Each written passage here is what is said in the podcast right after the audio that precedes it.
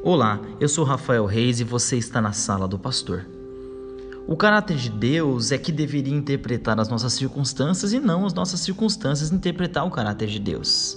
A Bíblia diz que Deus é amor, mas dependendo da circunstância pela qual você vê Deus, você vai ver um Deus que pode ser talvez até ódio.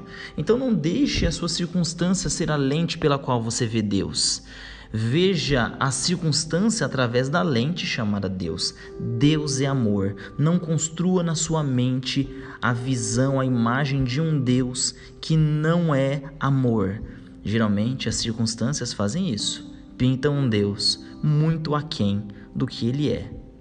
Deus é amor.